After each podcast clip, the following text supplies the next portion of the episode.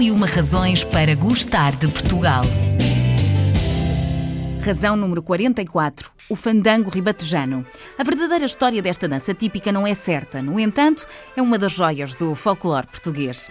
O fandango ribatejano caracteriza-se como um baile de despique entre dois homens, na maior parte das vezes campinos, que se transforma numa luta de passos, mostrando a virilidade e a pujança de quem a faz, com o objetivo de cortejar uma mulher. Cabeça erguida, corpo firme e pernas leves são os requisitos necessários para se ser um bom fandanguista. De pulgares nas covas dos braços, fogoso e impaciente como um puro lusitano.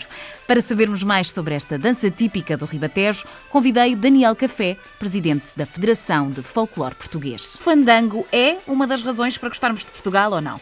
É de facto um dos motivos para gostarmos de Portugal. É uma das nossas muitas e variadas formas de, de cultura nacional, eh, também bastante diversificada de norte a sul do país. Às vezes, quando nós falamos do fandango, eh, pensamos de imediato no Ribatejo. O facto é que há muitas formas de fandango, há diversas tipologias de fandango, de norte a sul do país, eh, e o fandango não é assim tão específico do Ribatejo quanto à primeira vista poderá Daniel, eu aqui nas minhas investigações para preparar esta nossa conversa cheguei à conclusão que a origem do fandango não é clara. Afinal de contas, de onde é que vem o fandango?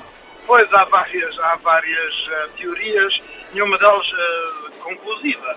Uh, algumas pessoas defendem que o fandango teve origem no território espanhol, outros defendem que é uma variante de uma dança africana, uhum. na verdade não, não sabemos ao certo, nem é muito claro a forma uh, como chegou a Portugal. A verdade é que há outros países também que demonstram uh, este tipo de demonstração uhum. uh, cultural, como por exemplo o Riverdance uh, da Irlanda. Existem também várias formas de dançar o fandango. O Daniel já, já falou aqui um bocadinho sobre isso precisamente. Quais são as mais emblemáticas, Daniel?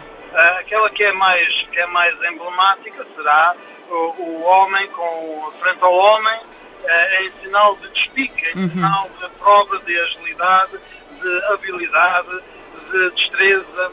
Por vezes também, no, no Ribatejo, eh, a mulher também dançava o fandango. É claro que em contextos sociais diferentes. Uhum. Enquanto que o fandango dançando eh, de homem com homem seria um, uma demonstração de habilidade e de e de alguma virilidade também, uhum.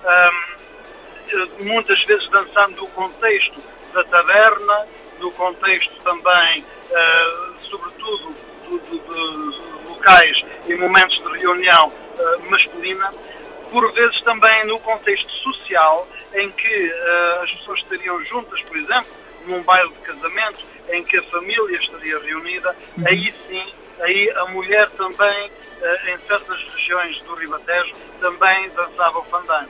E existem jovens eh, à procura deste tipo de dança? Digo isto de forma a que, uh, como é que se motivam também os jovens a procurar a preservação destas tradições? Tem a ver, de facto, com esta vontade que os jovens têm também por aprender estas tradições, digamos assim, que já marcaram também muitas gerações no nosso país? Se não fossem os grupos de folclore, dificilmente nós conseguiríamos captar o interesse dos jovens e também sensibilizá-los para esta arte e para esta, esta manifestação cultural. Uhum. Há que desmistificar esta ideia uh, que circula um pouco por todo o país de que o folclore está em decadência, as pessoas já não aderem.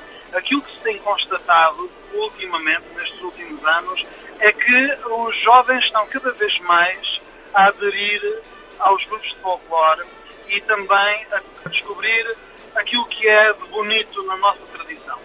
Eh, quando nós olhamos, olhamos para os executantes do fandango, os que chamamos os fandanguistas, são geralmente pessoas jovens, sobretudo abaixo dos 40 anos, e diria eu esmagadoramente abaixo dos 30 anos. Ou seja, aquilo que se está a verificar hoje é que houve já esta transmissão intergeracional e estas novas gerações é que são os, uh, os, os atuais fandanguistas. Podemos efetivamente afirmar que a tradição do fandango, seja ribatejano ou seja de outro ponto do país, está então assegurada? Eu estou convencido que, por ação dos grupos de folclore, está assegurada a transmissão intergeracional. Muito bem, Daniel, e ainda bem que assim é, porque as nossas tradições, principalmente estas que são as mais emblemáticas e que caracterizam tão bem as nossas gentes eh, em Portugal, é muito importante perceber que esta tradição está então assegurada. Para terminarmos, Daniel, gostava de desafiá-lo aqui a completar a seguinte frase: O fandango ribatejano é. Uma forma de arte. Seja do Ribatejo ou de qualquer outro ponto do país, o fandango tornou-se um dos símbolos da cultura nacional, de tal forma que até Bocage e Gil Vicente se referiram a esta dança em algum momento das suas obras. Venha ele de onde vier, o que é certo é que foi em Portugal que ganhou as suas raízes e a sua verdadeira essência, demonstrando o que se viveu noutros tempos. Hoje em dia, nas festas de folclore em Portugal, são raras as vezes em que não aparece um duelo de fandanguistas, fazendo parar quem passa e levantando plateias inteiras que os aplaudem de pé. Mais uma das nossas tradições e, como não podia deixar de ser, mais uma razão para gostarmos de Portugal.